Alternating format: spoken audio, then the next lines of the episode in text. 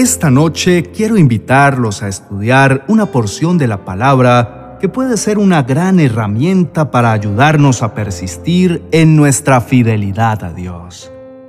Nuestro espíritu quiere permanecer en el Señor, quiere obedecerlo, pero nuestra carne es débil. Sin embargo, el Señor en su amor y su misericordia, a través de la palabra, nos enseña algo sencillo que podemos hacer en lo natural para que Él haga lo que nuestra voluntad no puede por sí sola, el milagro de transformarnos. El libro de números, en el capítulo 15, los versos 37 al 41, dicen, Entonces el Señor le dijo a Moisés, Da las siguientes instrucciones al pueblo de Israel.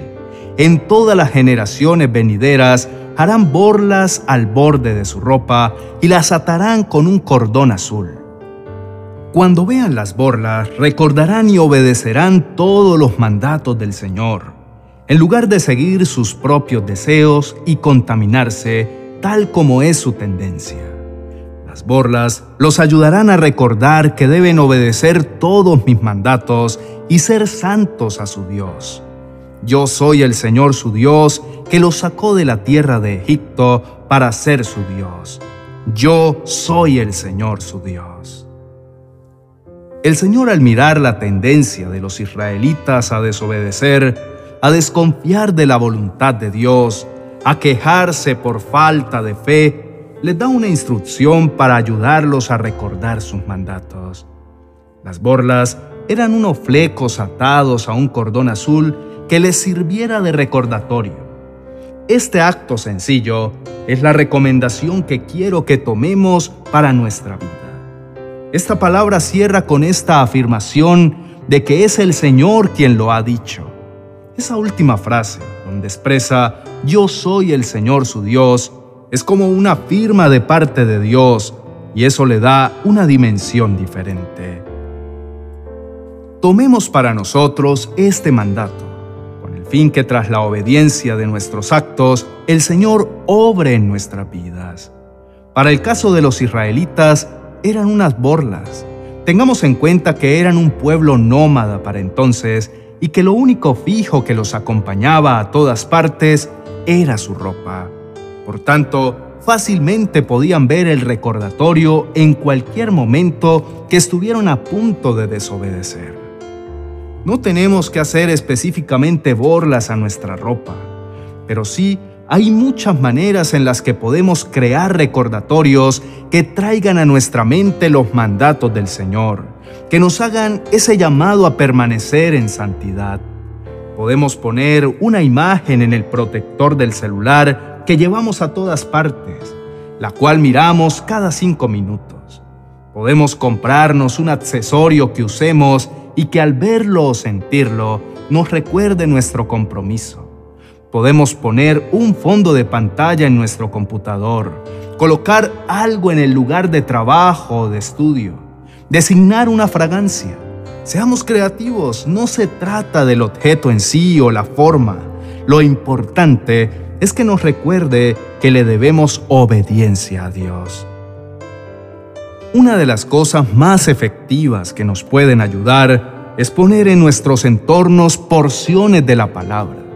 Dios lo dijo en Deuteronomio capítulo 6, en los versos 8 y 9, hablando de los mandamientos, nos enseña. Átalos a tus manos y llévalos sobre la frente como un recordatorio. Escríbelos en los marcos de la entrada de tu casa y sobre las puertas de la ciudad. Las otras cosas nos ayudan a recordar no pecar. No obstante, es más efectivo combatir esas tentaciones con la espada que es la palabra. Además, tener a la vista esos mandatos y estar leyéndolos nos facilita aprenderlos de memoria. Y esto significa trasladar la palabra del papel a nuestras mentes para meditar en ellas. Al meditar en la palabra empezamos el proceso de cambio.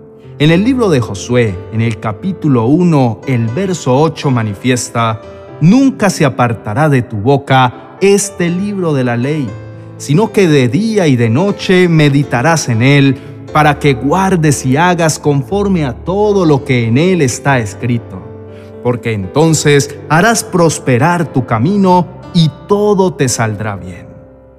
Para guardar y hacer conforme a todo lo que Dios ha escrito en la Biblia para nosotros, es necesario empezar por meditar esas palabras, por traerlas a nuestra mente.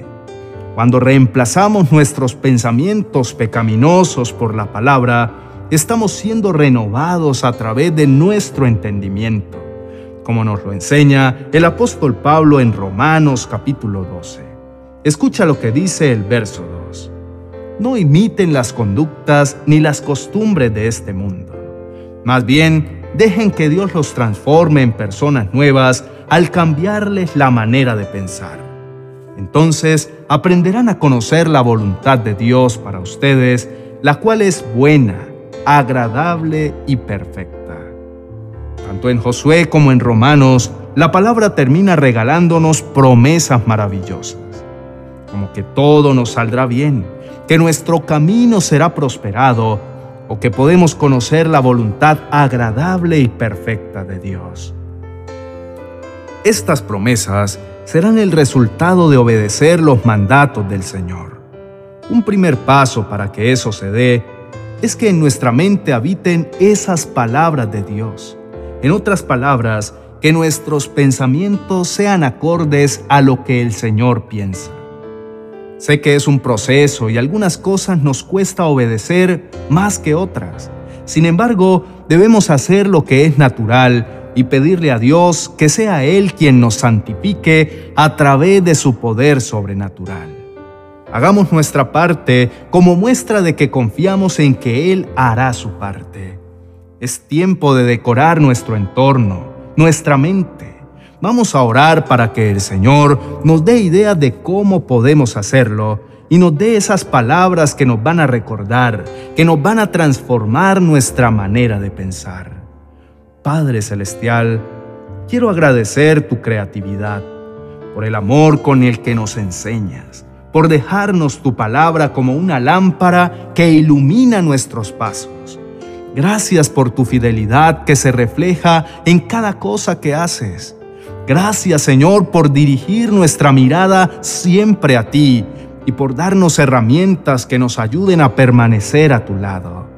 Gracias por tu Espíritu Santo que nos acompaña en cada momento, que nos ilumina y nos convence de pecado Gracias porque ese mismo Espíritu está contenido en tu palabra y es quien nos enseña los mandamientos que dejaste para nuestra bendición. Padre, tú conoces lo profundo de nuestro corazón y sabes cuán engañoso puede ser. Por ello, nos dejaste un manual seguro para que determinemos nuestras decisiones y pensamientos bajo sus instrucciones. Ayúdanos a conocerlo cada día más para recibir las bendiciones que nos ayudan a continuar esta carrera hasta el día que nos encontremos contigo. Señor, háblanos, trae tu palabra de vida, esa espada que nos ayude a combatir nuestras tentaciones y debilidades. Ayúdanos a meditar en ella, a apasionarnos por descubrir esas palabras para bendición Ayúdanos a memorizarlas, a estudiarlas, para que se anclen a nuestro corazón y lo dirijan. Padre, contágianos de tu creatividad y ayúdanos a crear esos recordatorios que nos alerten en nuestro diario vivir, que nos hagan caer en cuenta cada vez que estemos a punto de desobedecer, que nos sirvan de luz roja para detenernos frente al pecado, que nos grite tu obra fiel que nos ha sostenido para resistirnos ante lo malo y lo que te desagrada. Mi Padre, estamos en un proceso y quizá el pecado nos hace olvidar que tú nos has dado la salvación y que somos nuevas criaturas en ti. Olvidamos que ahora somos justos y empezamos a comportarnos como esos pecadores que éramos. Ayúdanos a recordarle a nuestra alma, a nuestro corazón corrupto, que nuestra vida ya no le pertenece, que la hemos entregado a tus pies y que tú nos has comprado por medio de la obra de tu Hijo en la cruz. Ayúdanos a que el nombre poderoso de Jesús sea nuestro recordatorio por excelencia del alto precio pagado por la libertad que hoy disfrutamos. Que eso nos fortalezca para permanecer firmes, para rechazar el pecado. Gracias porque tú eres el Señor quien nos santifica, quien hace posible lo que a nuestra humanidad le es imposible. Gracias por tu gracia y tu misericordia que nos abraza. Gracias por el amor con que nos disciplinas. Te alabamos, Señor, en el nombre de Jesucristo. Amén y amén.